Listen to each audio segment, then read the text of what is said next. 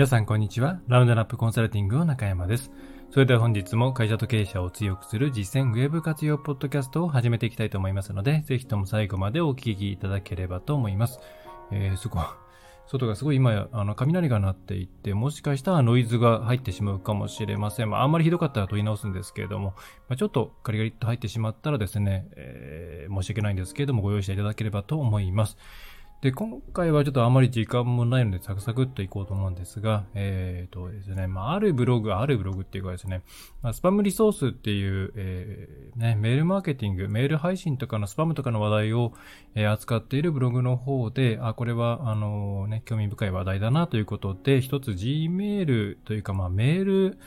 迷惑メールの話をしたいなと思っています。で、えー、特に B2B においては、まあ、メールによる、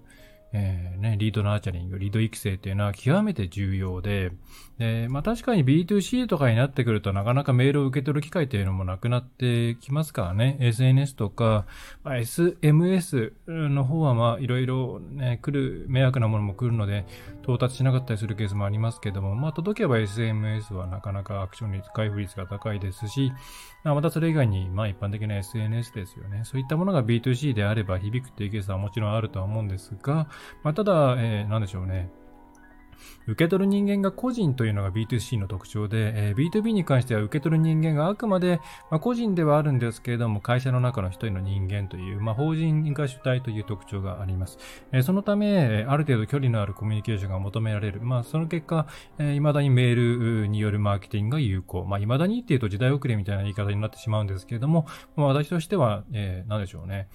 距離感として非常に適切なコンテンツだと思いますので、メールマガジンというものが、まあ、しばらくは続くんじゃないですかねというふうに思っています。で、まあ、なのでなんかですね、どこか B2C の話題かなんかを聞いて、もうメールは死んだみたいなね、SEO、SEO is dead じゃないですけども、メールマーケティング is dead みたいな印象を持っている方がいたとすれば、もしあなたが B2B の話題をやっているとしたら、それは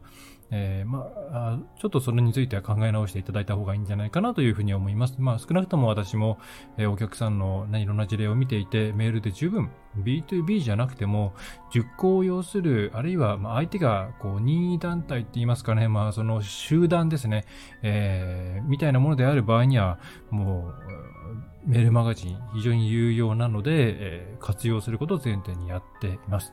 で、その時、じゃあ、えー、皆さんが、まあ、じゃあ仮にそういうね、企業さんだったとして、えー、どうでしょう皆さん、メールが、ね、メール出しますよね。それがちゃんと届いているかってどれぐらい確認していますでしょうか？ね、っていうと、こう、ワントゥーワンの、例えば知り合いに送るメールなんかのことを想像すると、まあ、それを受け取ったってことはわかるだろうっていうことね、に、ね、なると思いますし、また取引先との1対1のメールで、まあ届かないっていうことは、まず1対1であればね、えー、ほぼないと思うんですけどね、よほど普段からそのメールアドレスを、えー、よろしくないことに使ってなければないとは思うんですけども、ただこれがじゃあ、一斉配信、例えばメール配信ツールを使って、まあ100、100人とかですね、えー、200人、ま、1000人、多いところだとまあね、さらに桁が上がっていくと思うんですけれども、そういうところに配信している。あるいは、メール配信ツールを使っていないけれども、えー、まあ、自分のお客さんね、2、30人に対して、自分のメール、えー、メールソフトから、まあ、あんまり、あんまり良くないんですけどもね、よく間違って CC に入れちゃって漏洩しちゃったなんていうのはありますから、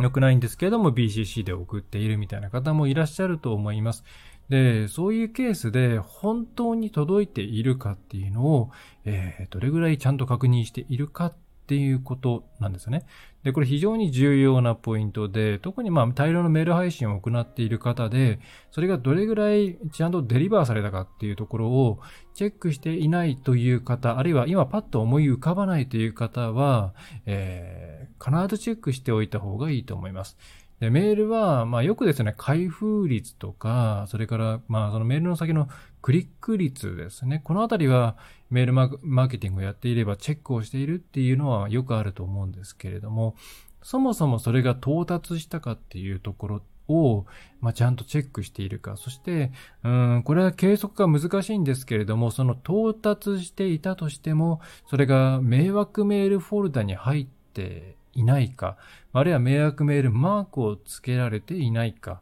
えー、場合によっては、まあ、それが原因でメールボックスに入っていないという状況になっていないか、到達しているんだけども入っていないということですね。え、このあたりを、え、常に、え、ちゃんとモニタリングしていますかっていうところが今回のメッセージ、今回の、ま、主題というかメッセージになります。はい。どうですかね。まあ、きちんと管理したリストであれば、また、そのリストのももともとハウスリストですね。例えば、まあ、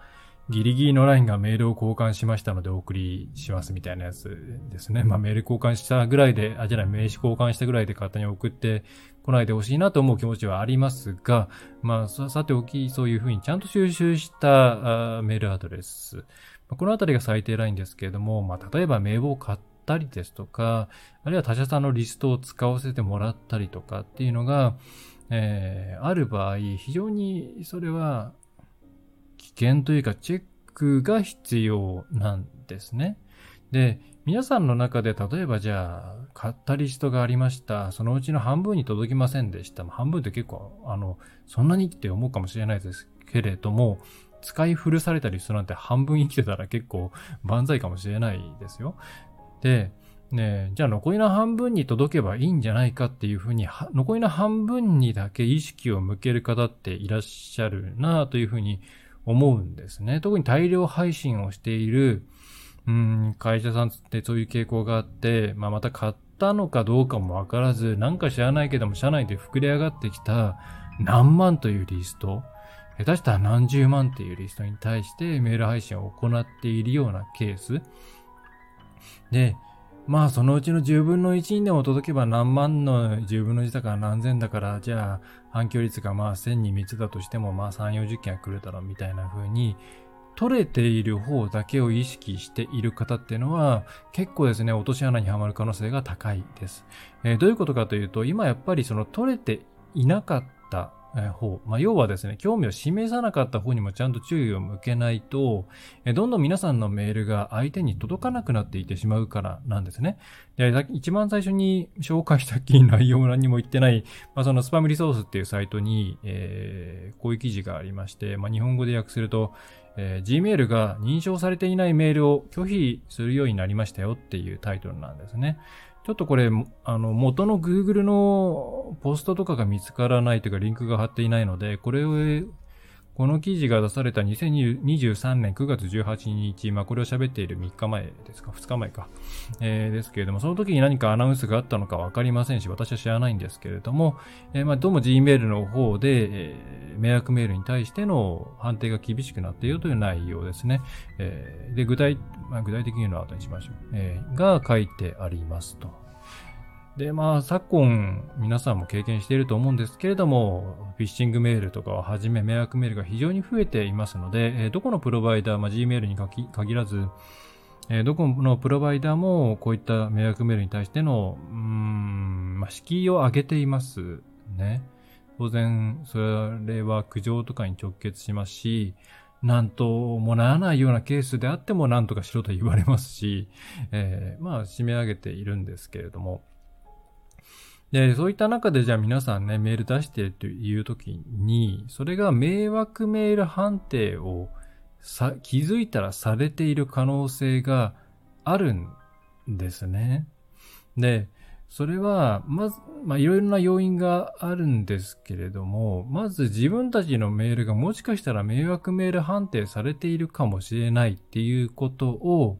えー、気づけるようにしておくことをお勧めします。まず最初にですね。で、じゃあどうすればいいんだということなんですが、これやっぱり受信してみないとわからないので、えー、まあそうですね。もう本当にダミーじゃないですけども、適当に受信用の Gmail アカウント、その、皆さんが Google ワークスペースを使っているのであれば、えー、無料版のですね、全然違うメールアカウント、Gmail のアカウントがいいです。自分のところの同じ、なんでしょうね。自分たちのドメインのメールはやっぱり受け取りやすくなりますので、えー、ちゃんとチェックができないので、全然関係ない Gmail のアカウントは、まああんまりね、そのために作るのは、本当は Google としては嬉しくないかもしれませんが、えー、をいくつか、まあ、用意して、そこにメールを送るというですね、えー、ことをして、え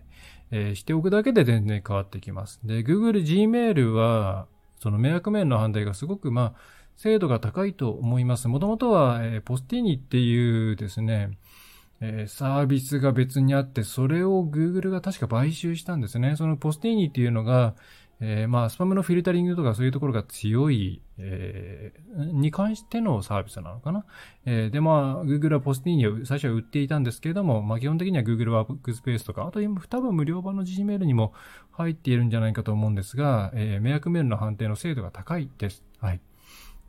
で、ここに、えー、なんでしょうね。その、迷惑メール判定されていないかっていうチェックのために、えー、送信先に入れておいて、定期的に自分たちのメールが迷惑メール判定されていないかをチェックするっていうことを行った方がいいと思います。またそれ以外でも主要な、例えばですね、まあ、アウトルックとか、えっ、ー、と、ヤフーとかかな？まあそういったフリーメール系のところに、えー、その、確認用でね、確認用のリストを用意して、えー、常にそれがちゃんと迷惑メール扱いされていないか。ね、そのメールはね、あの、開封とか返信とかしてはダメです。それによって、えー、ちゃんとしたちゃ、なんだろうな、スパムメールじゃないっていうフラグを自分で立ててしまうことになるので、チェック用にならなくなってしまうので、えー、そういうふうにせずにまあほっとくわけなんですけども、ほっといてもある時に急にメール、迷惑メールに入るようになってしまった。あるいは出す内容によって迷惑メールになったりならなかったりするみたいなことがあったらですね、ちょっとかなり危険な状態だなというふうに考えていただいた方がいいと思います。で、迷惑メール判定になる原因っていうのはいろいろあるんですけれども、うん、押さえておいていただきたいポイントとしては、まず SPF レコードっていうものと DKIM ですね。えー、これをきちんと設定しているかということに、えー、があります。SPF っていうのは、その、ん、単純に言うと、まあ、送った人ですね。えー、そのあるドメインからメールを送った時にそれがちゃんとその持ち主であるっていう言い方をすればいいですかね。かどうかっていうのをチェックし、えー、まあ証明するというか、えー、なんでしょうね。例えばメール配信ソフト別に使っていたとする、しますよね。えー、例えばセンドグリッドを使っていましたという時に、じゃあ、あの、送るドメインが違うわけじゃないですか。送付、送信元のドメインが違うわけで、まあそのままだと、全然送信元が違う、自分たちのね、うちであればラウンドナップ -inc.co.jp じゃないドメインから、えー、差出人が中山とラウンドナップ -inc.co.jp だというふうに、ね、全然違うドメインから全然違う差出人でメールが出ていると、いわゆるそれはなりすましいということになってしまうわけなんですね。そういうものは非常に迷惑メール扱いになりやすいですし、まあ、なりやすいですと。で、それを防ぐために、まあ、あるいは自分たちのドメインから自分たちにメールを送るときの信頼性を上げるために、SPF っていうですね、まあ、 Sender Policy Framework っていうレコードを DNS ですね、ドメインの DNS に書く、えー、という決まり、決まりというか、まあそういう仕組みがあります。え、これをちゃんと書いているかっていうのをぜひ、システムの担当の方にチェックしていただければと思います。えー、で、自分のとこだけではなく、メール配信ツールを使っているのであれば、そのメール配信ツールの情報も書かなければいけないです。で、まっとうなメール配信ツールであれば、どういうふうに書けばいいのかっていうことをちゃんと案内してくれているはずなので、その通りにやればいいはずですね。また SPF レコードのチェックサイトとかもありますので、ぜひそういうところでチェックもしてみてください。で、もう一つ DKIM、こちらも設定をしておきましょう。同じように DNS に情報を書くんですけれども、こっちはですね、まあ単純に言うと、その、さっきの送信元云々というよりは、まあこのメールを出し、の内容っていうのは、うーん、なんて伝えればいいですかね。こう もうメールの内容が、まあ、えっ、ー、と、うんと、メールの内容が、まあ、いわゆる改ざんっていうんですかね、えー、改ざんされていないかっていうことを証明する、まあ、証明書みたいなのがちょっとつくイメージですかね。です。で、この SPF と、K えー、DKIM、この二つを設定するのが今のメールマーケティングのスタンダードになります。で、さっきのえー、ブログポストも、この二つをきちんと兼ね備えていないと、えー、Gmail は基本的にリジェクト、そのメールを受け取らないよっていう内容だったんですね。ちょっと私も内容、本当に今そう、急に、急に変わったのかっていうのを確認はしていないんですが、まあ昔から、えー、Gmail の方の、えっ、ー、と、サポートですね。の方には、DKIM と SPF をちゃんと書けよっていうことは、えー、記載されていたので、設定すべきですと。で、えー、まあ、この2つのレコードを書き、えー、そして、えー、で、基本的にハウスリストですよね。その、買ったリストとかではない、ところに配信していれば、まあ、基本的にはそれでスパムになることはないんじゃないかなと思います。で、買ったリストとかっていうのは本当に危険で、うん、まあ、売っているわけですので、誰かいっぱいの人が買っているわけですね。まあ、これは、ね、ファックス DM の送信先を買う、買ったことがある方は想像がつくかなと思うんですけど、まあクレームの山というか、まあいっぱい届いてるわけですよね、迷惑メールが。うん。で、そういうとこにメールを送るっていうのは、あの、反応がないっていうこと以上にリスクがある。反応がないだけだったらいいんですよね、別に。マイナスが生まれないんで。あの、プラスがないだけなんで。でもマイナスがあるんですね。1000 3つで3つのプラスを得られたとしても、1000のうちの997が思いっきりマイナスをつけてくるような状況になっちゃうんです。どういうことかっていうと、あのー、まあ、Gmail がわかりやすいですけれども、いろんなところで迷惑、これは迷惑メールですっていうボタンがありますよね。で、あれが全てのメールソフトでこうなんか共通のデータベースを持っているわけではないんですけれども、いろんなところで、アウトレックとかそういうウェブメール系、特にそうですね、えー、迷惑メールを押されまくっていると、どこに送っても、えー、迷惑メール判定されてしまって、到達、一応メールサーバーには届いてはいるんだけれども、どうやっても読まれる状態にないっていう、えー、なんでしょうね。うん、DM を送っているけれども、常に あの、お客さんの目に届く前に、あの、管、なんだろう、そんなものは、まあ、実際ないわけなんですけども、まあ、なんか、管理人さんのスパムチェックで全て捨てられてるみたいな感じですよね。えー、みたいな状況になってしまう。はい。それから、じゃあ、迷惑メールにならなかったとしても、ね、突然送られてきたメールって、ものすごく受け取った人に対して悪い印象を与えて、その悪い印象の方が今残るんですよね。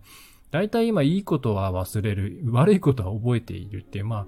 えー、悪事千里を走るっていう答えは合ってるのかな？えっ、ー、と、じゃないんですけれども、悪い印象を与えると、大体どっかでフラッシュバックするんですね。あ、なんかこれいいなとか、このサービスいいなと思った時に、あれこれ前なんか、こう迷惑メールを送ってきたところじゃないかって思われた瞬間に、もう即販売対象から外れます。将来のお客さんとかもどんどんどんどん失っていくんですね。1000から3つを、まあ、1000密ってあのよく DM で、えー、1000個送ったら3つ反応があるっていうのが1000密なんですけれども、1000のうちの3つをひたすら毎月借り取るために、将来のお客さん997をまあ、997すべてが将来のお客さんだとは思いませんが、その、じゃあね、10%、ね、10%が将来のお客さんだったとすると、まあ、1000のうち97のお客さんを毎回、えー、将来のお客さんを失い続けているということになります。はい。なので、えー、むやみやたらに反応率の悪いメールを送り続けるっていうのは、本当に負の遺産を残すだけなので、えー、やめた方がいいんですね。はい。ちょっと今回2つの話題が錯綜しているんですけども、なぜかというと時間がなくて、えー、まあ、と2、3分しかないかなんですけど、ね、一つはその SPF レコードとか、えっ、ー、と DKIA も設定していますかと、そして確認用に Gmail を別途作って、えー、迷惑メール判定されていないかチェックしましょうっていう内容が一つと、もう一つはそもそも、その、えー、反応がないことは、あの、反応取れてない人たちっていうのはマイナスだということを認識した上で、送るべき人じゃない人には送らない方がいいっていう考え方をした方がいいと思います。で、今 SNS とかって基本そうじゃないですか。気に入らない、見たくないって思ったらチャンネルね、登録外したり、まあミュートをしたりするですよね。で、LINE にしたって、えー、っと、なんだ、あれは結局、えー、拒否するしかないのかな？うんっていうふうに NG を突きつけられていくわけです。で、そういう風になっていってしまうのは、えー、よろしくないので、えー、そうではなくて、早めに今送るべきじゃない人は、には届かないようにする。例えば5回メール送りました。5回開封されませんでした。そしたら6通目に、うん、今後も送ってもいいですか？ってメールを送るようにする。それに反応があれば、再度送信を再開する。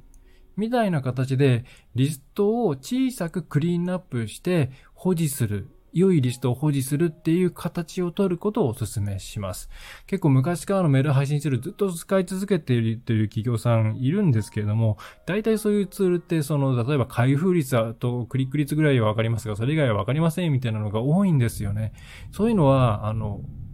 乗り換えた方がいいと思います。